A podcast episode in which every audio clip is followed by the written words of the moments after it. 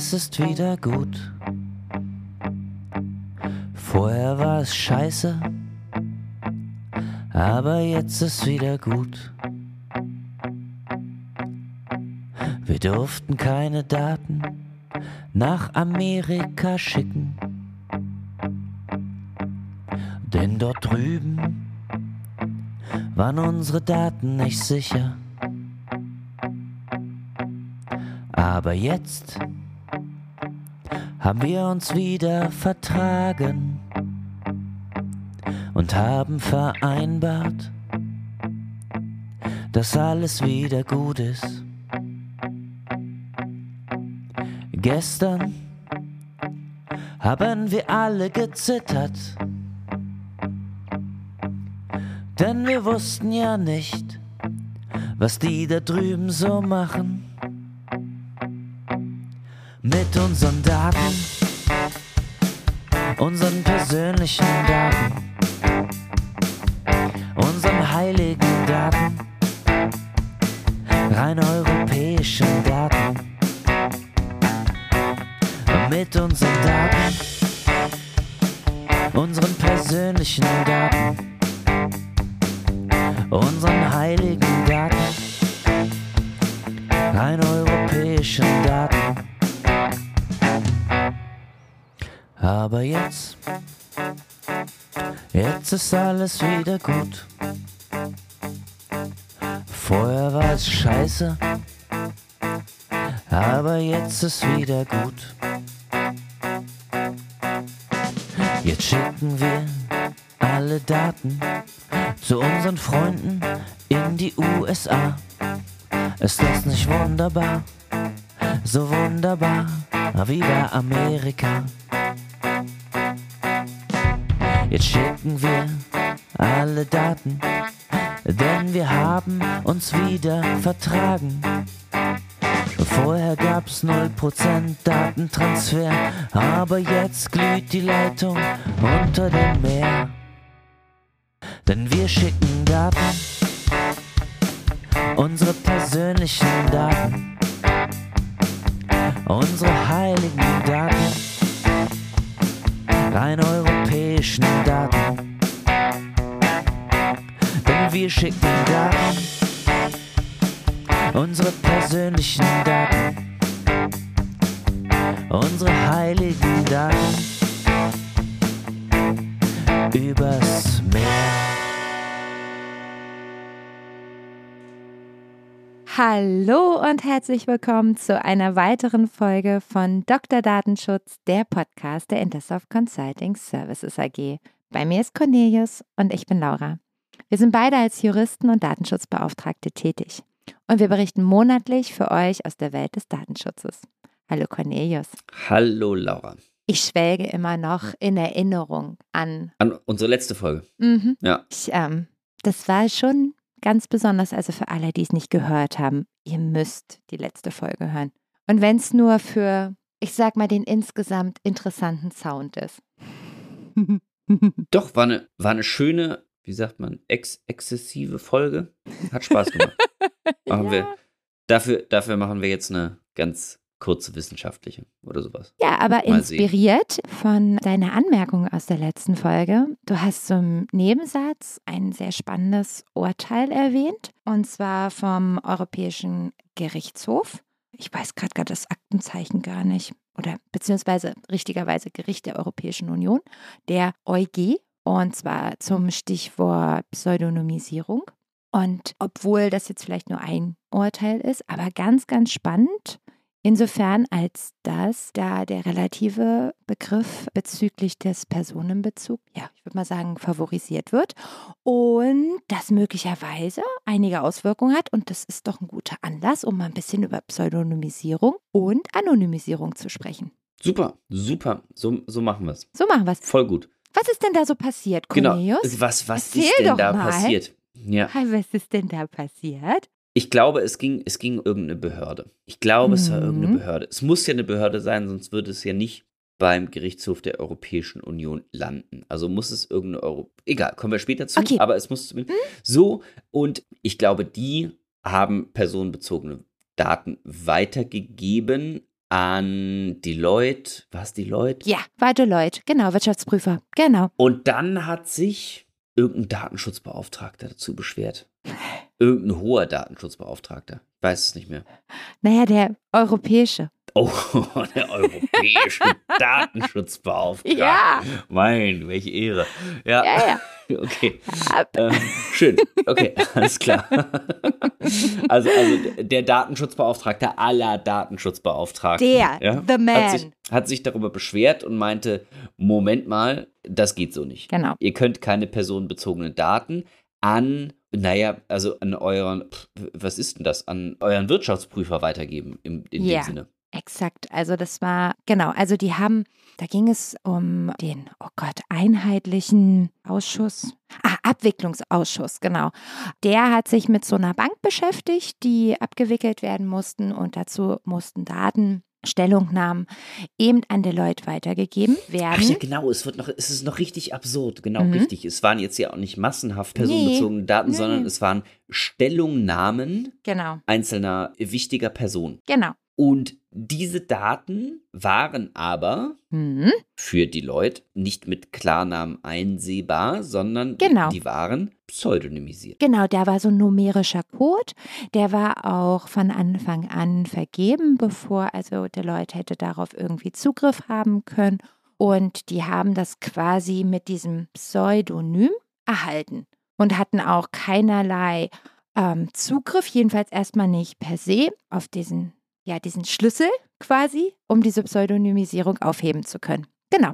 Und das hatten die. Und da ging es jetzt darum, ob diese Weitergabe quasi an Deloitte, ob das rechtmäßig war, ob dadurch im Prinzip, ob die Bank hätte jetzt im Prinzip darüber informiert werden müssen, dass diese Daten eben an einen Dritten, also Weitergabe an einen Dritten, ich weiß nicht, was ist das, 13 Absatz. Ja, vor allem, der muss sich ja auch, also der muss sich dann ja wirklich aktiv darüber beschwert haben. Die kriegen dann irgendwelche Statements, die pseudonymisiert sind mit Mhm. ähm, Codes und, und dann beschwert sich der Datenschutzbeauftragte darüber und sagt, Freunde, das hättet ihr nicht tun sollen. Die Daten hätten wahrscheinlich anonymisiert werden müssen oder ihr hättet Safeguards, was weiß ich, machen müssen. Keine Ahnung. Naja. Genau. So, und daraufhin hat der europäische Datenschutzbeauftragte eben, also diesen einheitlichen Abwicklungsausschuss, SRB, glaube ich, abgekürzt, äh, eben verwarnt und hat gesagt, hier Freunde, so nicht. Und die haben aber dann gesagt, so, nö. Jetzt, also Moment mal. Die streitgegenständig ist im Prinzip die Frage, für wen sind das personenbezogene Daten? Und nicht sind es personenbezogene Daten, sondern für wen sind es personenbezogene Hm. Daten? Und dann sagt die SRB, ja klar, für uns sind das natürlich personenbezogene Daten, weil wir haben das Pseudonym vergeben, wir haben die Klarnamen, wir können das alles herleiten. Fair enough. Aber für Deloitte, die keinen Zugriff auf den Schlüssel haben, auch keine Verwendung dafür haben und auch keine Notwendigkeit haben, auch für ihre Arbeit ist das in keiner Weise relevant. Und die bekommen das auch nicht von uns und die haben auch eigentlich keine Mittel, um das zu bekommen, auch also auch rechtlich nicht. Für die sind das keine personenbezogenen Daten, weil die darauf keine Zugriffsmöglichkeiten haben. Aber hat das auch schon, also hat das das Gericht festgestellt oder wurde das vorher auch schon verargumentiert? Also es wurde schon verargumentiert, dass Ah ja. seitens dieser, dieses Ausschusses, also der SRB, die haben schon gesagt, also das sind quasi in dem Zugriff war das eine Weitergabe, also nicht von personenbezogenen Daten im Prinzip. Und das war, wenn ich den Verlauf im Urteil richtig gelesen habe, das war schon die Argumentation. Also eben, ähm, das klang da jedenfalls an. Ich habe es jedenfalls so gelesen in der Zusammenfassung. Ich meine, die Vorträge von den Parteien kenne ich natürlich so nicht, ne? sondern ich kann jetzt nur das, was Mhm. letztendlich vom Verfahrenhergang quasi im Urteil stand, wie im Prinzip die Vorgeschichte des Rechtsstreits war. Also das, das ist ja dargestellt im Urteil. Ähm, die Vorträge der Parteien kenne ich natürlich nicht. Ähm, es wäre natürlich auch schon interessant, ob da schon jemand so stark argumentiert hat. Das kann ich aber jetzt ehrlicherweise nicht einschätzen. Auf jeden Fall ist es so, also das sah auf jeden Fall der europäische Datenschutzbeauftragte nicht so. Also das kann man jetzt mal ganz klar zusammenfassen. Im Prinzip nach der wahrscheinlich den meisten Hörern und Hörern bekannten Rechtsprechung zu auch, ich komme jetzt nicht auf, ähm, das Urteil hat noch einen Namen, zu, zu den IP-Adressen. Mhm. Komme nicht drauf. Aber wir verlinken euch das in den Shownotes, dann seht ihr das da. In dem ja im Prinzip entschieden wurde, dass eben IP-Adressen ähm, personenbezogene Daten sind. Argumentation hier mit Zuhilfenahme Dritter kann im Prinzip der Personenbezug hergestellt werden und dadurch ist eben auch, so wie auch bei Kfz-Kennzeichen, da bräuchte man ja auch Dritte um den Personenbezug. Ihr erinnert euch, ne, wir hatten im Podcast ja auch mal erzählt hier von diesen äh, Leuten, die die Fotos machten von den Kfz. Und da haben wir auch erklärt, warum sind das personenbezogene Daten. Und da war ja auch die Argumentation, Kfz-Zeichen kann einer Person zugeordnet werden, auch wenn das der Einzelne nicht kann, aber mit Zuhilfenahme Dritte ist es ja möglich. So, genau. zumindest zum Halter. Also das ist, wie der EuGH damals mhm. gesagt hat, ist das ja der relative genau. Personenbezug, den wir haben oder relative Personenbezug. Personenbezugsbegriff. Also es gibt ja auch vor allen Dingen Aufsichtsbehörden oder aber auch natürlich Stimmen in der Literatur, die verfolgen einen absoluten Personenbezugsbegriff. Ne? Die sagen,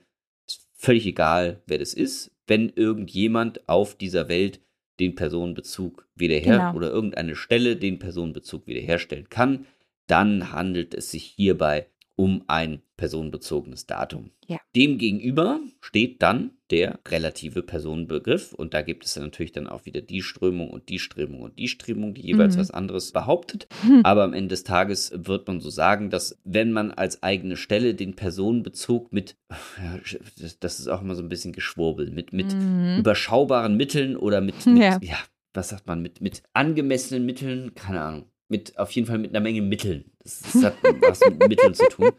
Ähm, wenn man, wenn man, wenn man, wenn man die Mittel hat, ach genau, mit, mit nicht völlig überbordendem Aufwand diesen Personenbezug wiederherzustellen, dann handelt es sich nicht mehr um ein personenbezogenes Datum. Ja. So, zack.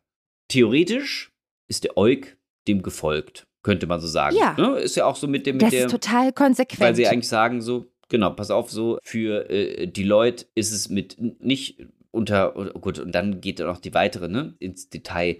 Denn es gibt ja auch Stimmen in der Literatur, die sagen, naja, auch kriminelle Mittel ja, zählen stimmt. dazu. Ja, so. ich weiß, ich, ich Gott, weiß nicht, wie oh man Gott. das vertreten kann.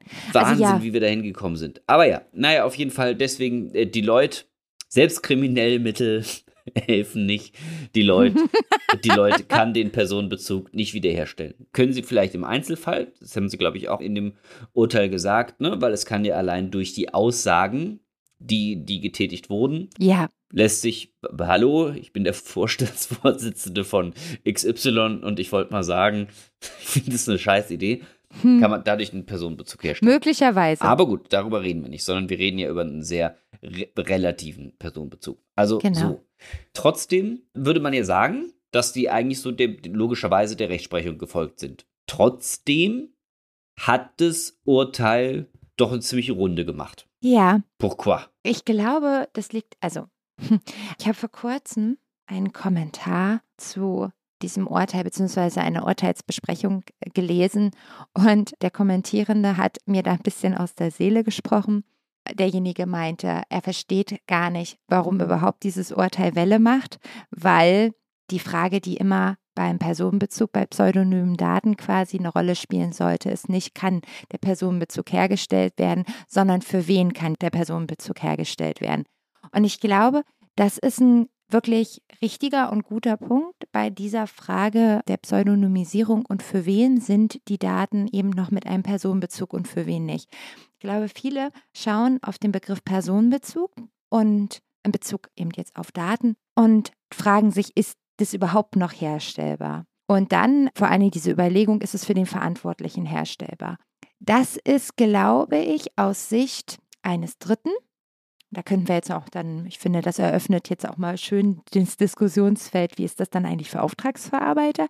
Aber auch wenn es nicht ein Auftragsverarbeiter ist, Deloitte wird mit aller Wahrscheinlichkeit kein Auftragsverarbeiter sein in dieser Konstellation als Wirtschaftsprüfer.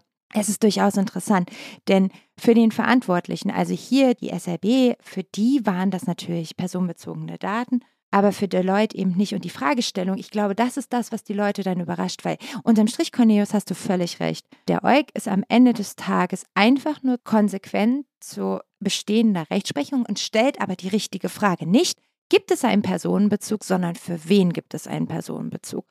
Und diese Frage wird, glaube ich, nicht so konsequent verfolgt aus vielleicht falscher Vorsicht oder Sorge in dem Themenbereich. Naja, und hm. vielleicht auch in dem Sinne, er beantwortet also er subsumiert ja. Er subsumiert genau gleich, also er stellt die ganzen gleichen grundsätzlichen Regeln auf und wendet sie an, kommt aber, also kommt zu einem überraschenden Ergebnis dann in dem Sinne. Mhm. Denn äh, die Frage ist dann ja, was ist der vertretbare Aufwand, den du quasi als Unternehmen haben darfst oder Unternehmen darfst, keine Ahnung, um den Personenbezug wiederherzustellen. Und hier, ne, es ist genau gleiche Regeln angebracht, aber hier kommt der Euk dann zum Schluss und sagt, nee, hier gibt es keine reelle Chance, dass die Leute wirklich an diese Daten rankommen könnten. Mein Gott, das ist eine furchtbare Elfenbein-Diskussion. Elfenbeinturm-Diskussion. Ja, wobei, aber gut, also die, egal, die Dis egal, wir sind aber, dabei eine, mit, ja. mit, mit, einer Menge praktischen Auswirkungen. Deswegen ist genau. es auf jeden Fall, natürlich ist es wichtig, auf jeden Fall. Ja, und vor allen Dingen, also ich muss ganz ehrlich sagen, gut, manchmal brauchst du ja auch einfach neue Rechtsprechung. Also ich meine, Lass uns dran denken an den Spaß, Paragraph 26 BDSG und die Besprechung dazu. Ähm, dann kommt ein Gericht und klärt quasi das, was vielleicht irgendwie Evidenz sowieso schon war.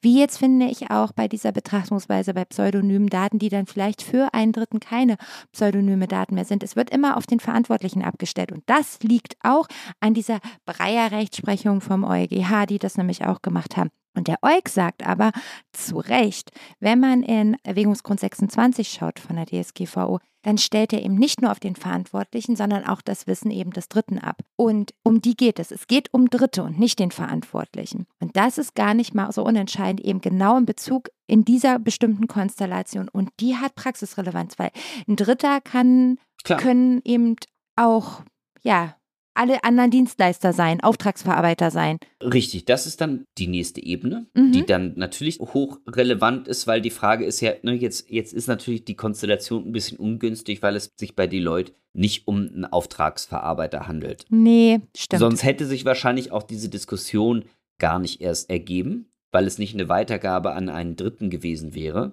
sondern weil es, wenn, wenn es ein Auftragsverarbeiter wäre, dann, dann wäre die Frage wahrscheinlich nie aufgekommen. Vielleicht nicht. Ja, wahrscheinlich, hm, wahrscheinlich nicht. Wahrscheinlich nicht. So. Hm. Aber trotzdem stellt sich dann natürlich unweigerlich auch bei Auftragsverarbeitern die Frage. Total. Dann sage ich, naja, oder ich qualifiziere den gar nicht erst als Auftragsverarbeiter. Genau. Weil ich gebe ja keine personenbezogenen Daten weiter in dem Sinne. Genau. Genau, ich finde, das, das ist, ist also das ist schon wieder groß unlogisch, denn, denn an sich zählt ja, ne, Auftragsverarbeiter ist keine Weitergabe an einen Dritten. Genau. Dementsprechend brauche ich keine, also so zumindest meine Meinung, ne? Ja, meine Deswegen auch. keine Rechtsgrundlage brauche ich dafür, ich sondern so. muss eine Auftragsverarbeitung haben. So. Und jetzt könnte ich natürlich aber sagen, naja, aber wenn ich von vornherein her keine Daten weitergebe, stellt sich nicht die Frage, ob das ein äh, Dritter ist oder ob das ein Auftragsverarbeiter ist, weil es ja für den keine personenbezogene Daten sind. Dann brauche ich vielleicht ja. noch, wenn ich jetzt sage, kein Auftragsverarbeiter, dann sage ich vielleicht noch, okay, vielleicht brauche ich noch eine Rechtsgrundlage für die Weitergabe. Analog zu, ne, für Anonymisierung brauchst du ja auch eine Rechtsgrundlage. Das wird dann ein berechtigtes Interesse sein, ja. weil wo sind die Risiken? Genau. So.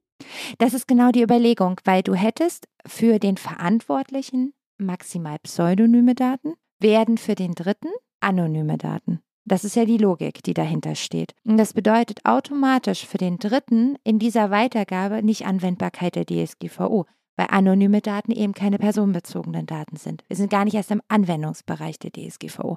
Jedenfalls, wenn man das mal weiterspinnt. Also ich weiß jetzt nicht, ob ich das als Best Practice oder Empfehlung weitergeben würde, weil man sich gegebenenfalls auf sehr, sehr dünnes Eis bewegt. Ne? Weil in dem Moment, wenn man das deklariert und dann nichts einhält, dann kann einem das im Zweifel ja auch um die Ohren fliegen. Das stimmt. Mal abgesehen davon, dass das noch nicht rechtskräftig ist. So, by the way. Also Nein, das, da sind, ist, das ne? ist nicht rechtskräftig. Wir reden jetzt ja nicht über klassische Auftragsverarbeiter. Ne? Also nee. Also irgendjemand, wo ich sage, so pass auf, mein ganzes CRM-System ist bei dir oder, ja. oder mein HR-System, keine Ahnung. Äh, natürlich nicht. Das wird ja potenziell tendenziell eher interessant für Retail-Marketing, der ganze Quatsch mhm, irgendwie. Ne? Da zum sind Beispiel? wir in dem Bereich, wo ich sehr viele US-Dienstleister habe, mhm. die quasi Cookies sammeln, also was du über die Cookies dann sammelst im Grunde, IP-Adresse, ja. irgendwelche Events, ne? wenn es nicht eine Webseite ist, sondern wenn es eine App ist. Im Grunde einfach Informationen, ja. wie dann IP-Adresse, wo du dann, also dann könntest du theoretisch argumentieren, was hat denn ein US-Dienstleister welche Chancen hat der denn bitte, den Personenbezug wiederherzustellen? Ja, als Dritter, ne? Also nicht als Genau, der genau. Verantwortliche, weil dann sind wir natürlich in der Rechtsprechung vom EuGH und ich glaube, da gibt es erstmal nicht so viel Weg dran vorbei. Aber der Dritte, der Dienstleister sonst wo, Nee, genau. egal wo der übrigens sitzt, ne? Also ich meine, klar, umso weiter weg ist, wahrscheinlich umso schwieriger wird's. Ja, aber ist dann die Frage, genau, aber Mhm. was sind ein europäischer oder ein deutscher Anbieter? Hm. Der kommt vielleicht eher, ne? Wenn der die IP-Adresse hat und wenn wir dann über die Möglichkeiten gibt, also ich halte das alles immer noch für theoretische Möglichkeiten, aber der hat theoretisch eher die Möglichkeit, sich an den Telekom oder was weiß ich, an den äh, Diensteanbieter zu wenden und Hm. aus Gründen, die keinen Praxisbezug haben, wieder den Personenbezug herzustellen. Aber jetzt ein US-Dienstleister, für den wird das sicherlich noch mal ein Stückchen schwieriger, Mhm. da den Personenbezug in irgendeiner Weise herzustellen. Also kann das ja potenziell diese ganze Drittlandtransferdiskussion, dem könntest du dann natürlich komplett den Stöpsel ziehen.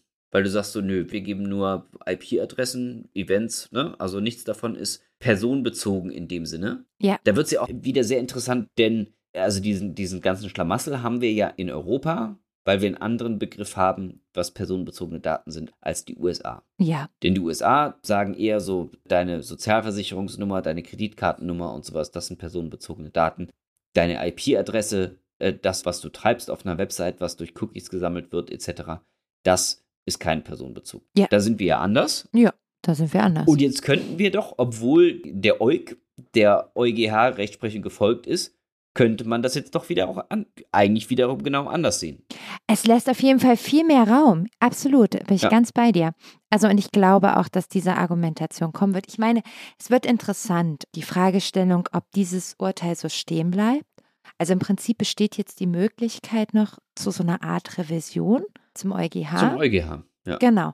Ach, übrigens, falls sich irgendjemand wundert, warum wurde das eigentlich vom EuG verhandelt? Also, falls da ein, zwei sagen, ey Mensch, äh, da versprechen sich Laura und Cornelius aber die ganze Zeit, was ist denn da los? Nur mal für alle, die ein bisschen für den Verfahrensweg, um da einmal abzuholen. Du hast es vorhin schon angeteasert, Cornelius. Da ist relevant Artikel 263. Läuft bei mir heute äh, 263 AUV. Und da steht ganz klar drin, im ersten Absatz, also der Gerichtshof der Europäischen Union überwacht ebenfalls die Rechtmäßigkeit der Handlungen der Einrichtungen oder sonstigen Stellen der Union mit Rechtswirkung gegenüber Dritten. Also sprich, in der Konstellation im Prinzip, in dem der europäische Datenschutzbeauftragte anfängt, irgendwelche Verwarnungen oder ähnliches auszusprechen, sind das natürlich Handlungen von Organen oder eben Institutionen der Europäischen Union. Und insofern ist das Rechtsmittel im Prinzip beim EuG einzulegen. Ne?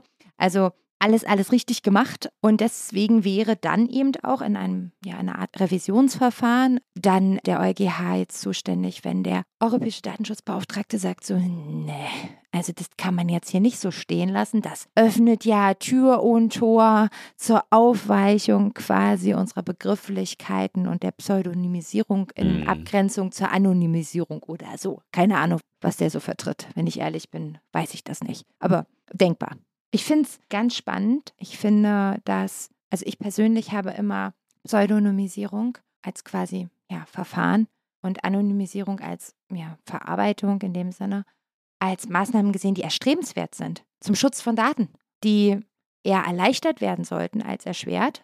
Und in der Praxis habe ich regelmäßig den Eindruck, dass es genau das Gegenteil ist, dass die Anforderungen immer, immer höher geschraubt werden, wie und wann denn Daten jetzt also wirklich vor allen Dingen anonym sind. Und am besten die nächsten 50 Jahre, egal welche Rechenleistungen wir irgendwann haben und was unsere Kryptographie heute macht, dass das überhaupt keinen juckt. Und da denke ich mir dann so, hm, das ist doch, ich meine, das sind doch Maßnahmen zum Schutz von Betroffenen und deren Daten. Das, das, das kann es doch irgendwie nicht sein. Und deswegen, ich ähm, fand das Urteil cool und finde gut, wenn in den Bereich Bewegung reinkommt. Ja, finde ich auch. Also ich, ich, ich ja, Laura Ich- hast recht. Ich liebe das, wenn du Ähm, das machst. nee. Ich fühle mich dann so, ich fühle mich perl dann so ab bei dir. Schön. Ja, nie, nie, ähm, ja, nein, was soll ich sagen? Also wenn du, wenn du den Nagel auf den Kopf triffst, dann, Ausnahmsweise. Okay, dann, gut. Dann, dann widersprichst du mir ja mal nicht. nicht viel, genau, dann werde ich ja nicht, nicht weiter nachhaken. Also ich meine, ich glaube, wir beide wünschen uns ja doch einen pragmatischen Umgang mit Ja. Datenschutz. Meiner Meinung nach wird es ein immer pragmatischerer Umgang mit Datenschutz, ganz grundsätzlich. Mhm. Das finde ich begrüßenswert. Ich glaube auch, Ja, ich auch. zumindest so mein Eindruck, dass sich da die Aufsichtsbehörden auch ein bisschen mehr zurückhalten und ein bisschen mehr mit Maß gemessen wird und nicht bei jeder Geburtstagsliste die Polizei Hm. geholt wird. Ja. Genau, und das finde ich ist da ja auch nur ein weiterer äh, Stepstone in dem Stimmt. Sinne. Ne? Es, es wird auch wieder andere absurde äh, Urteile oder aufsichtsbehördliche Entscheidungen Stimmt. geben. Bin ich mir Mhm. vollkommen sicher, hundertprozentig wird passieren. Aber trotzdem äh, denke ich, und da auch mal, um da den Kreis zu schließen, zu unserer vorletzten Folge und auch zur letzten Folge, wir sind da schon auf einem guten Weg. Langsam äh, kommt da ein bisschen Pragmatismus und es kommen gute Entscheidungen rein. Wie gesagt, nicht immer. Es gibt auch manchmal äh, Entscheidungen, wo die ich ja komisch finde. Keine Ja. Frage. Aber ja, doch, Ja, also- dennoch finde ich, finde ich gut. Ja, das sehe ich ähnlich. Und ich freue mich, dass wir so ein bisschen den Kreis schließen. Ich finde immer, wenn wir sowas anteasern und da ja doch ein bisschen Musik drin steckt, finde ich ganz schön, dass wir Zeit gefunden haben, das heute mal ein bisschen zu besprechen. Wir packen euch in unsere Shownotes. Wir verlinken euch das Urteil und auch nochmal die Breyer-Entscheidung und wo ihr alles findet. Da könnt ihr dann nochmal ganz im Detail nachlesen.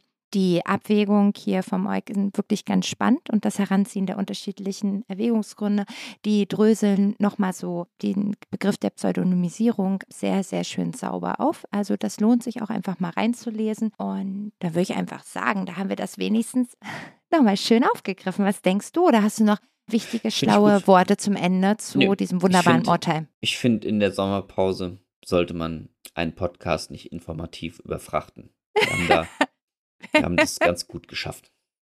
Das glaube ich auch. Also ich finde, ich hatte ja eher gedacht, dass wir so eine Sommersonne gute Laune-Folge machen. Da haben wir, finde ich, nochmal ganz schön viel Input für euch aufgearbeitet. Also, aber lest gerne nochmal in die Details rein. Wie immer freuen wir uns auf eure Anregungen oder eure Kritik. Kommentiert dafür gerne den Podcast oder gebt eine Bewertung bei Apple Podcasts oder Spotify ab. Empfehlt uns gerne auch weiter an andere interessierte Hörer. Außerdem freuen wir uns über jeden einzelnen Abonnenten. Wir planen bereits schon die nächste Folge. Es bleibt also wie gehabt spannend. Ansonsten findet ihr detaillierte Infos zum Datenschutz auf unserem Blog unter www.dr-datenschutz.de. Ja, und wer weniger Zeichen verarbeiten kann, geht einfach auf Twitter und findet uns da unter Dr. Datenschutz. Genau. Gut. Hm. Habt einen wunderschönen Sommer. Bis dann. Ciao. Tschüss, bis zum nächsten Mal.